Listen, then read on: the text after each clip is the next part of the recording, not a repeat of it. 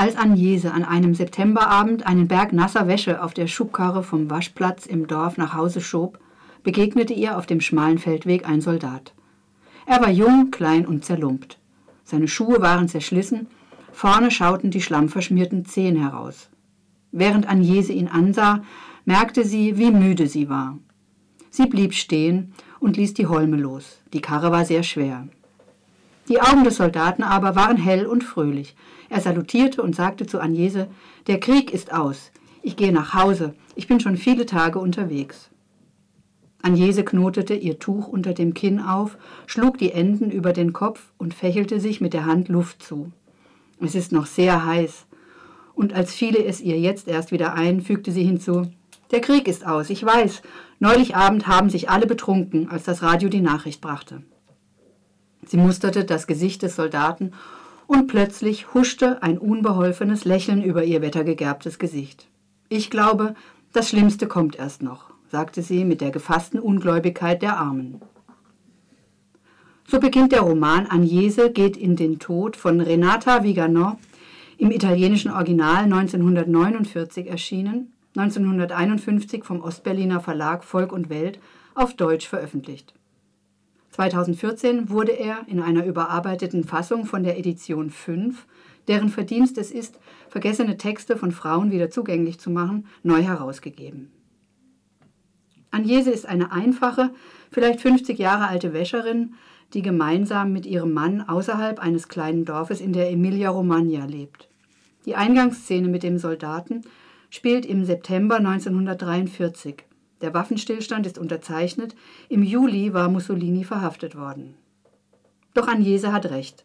Das Schlimmste kommt noch, für sie selbst allemal.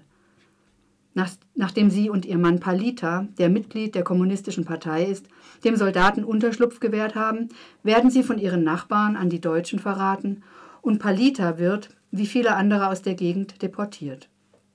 Agnese ist sich sicher, dass er das nicht überleben wird.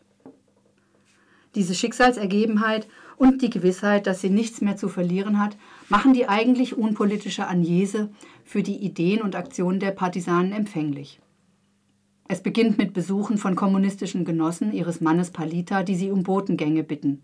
Die zähe Agnese bewährt sich als Staffetta und bekommt immer heiklere Aufträge. Einmal muss sie Zeug, das explodieren kann, transportieren. Ein anderes Mal wird in ihrer Wohnung ein Sender installiert.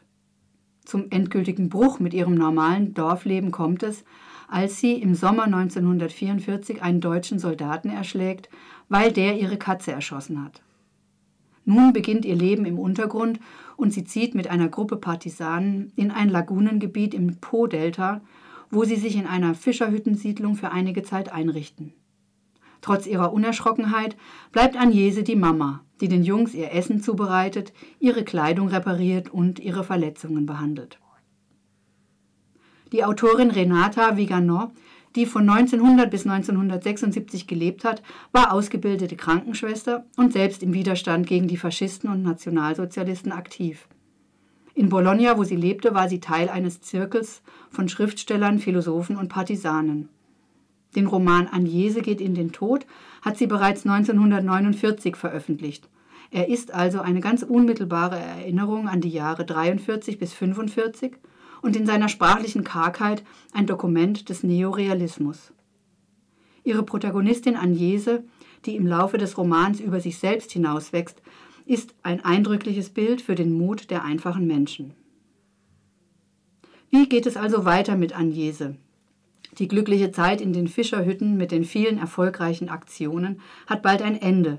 Der Winter des Jahres 44 naht und mit ihm das unerbittliche Klima der Lagune. Regen, Nebel und Kälte, Misserfolge, Lagerkoller und Verluste machen allen zu schaffen. Die Alliierten bombardieren immer zur falschen Zeit, in der Bevölkerung gibt es Verräter. An Weihnachten, das Agnese nun schon zum zweiten Mal ohne ihren Mann Palita verbringen muss, zieht sie eine Art Resümee aus ihrer Zeit bei den Partisanen, eine Lobeshymne auf die kommunistische Partei und ihre Genossen. Hören wir da zum Schluss nochmal rein. Aber es gab jemanden, der den Mund aufmachte, die Partei, die Genossen, viele Männer und Frauen, die vor nichts Angst hatten. Sie sagten, dass es so nicht weitergehen konnte, dass die Welt verändert werden musste. Es war Zeit, mit dem Krieg Schluss zu machen.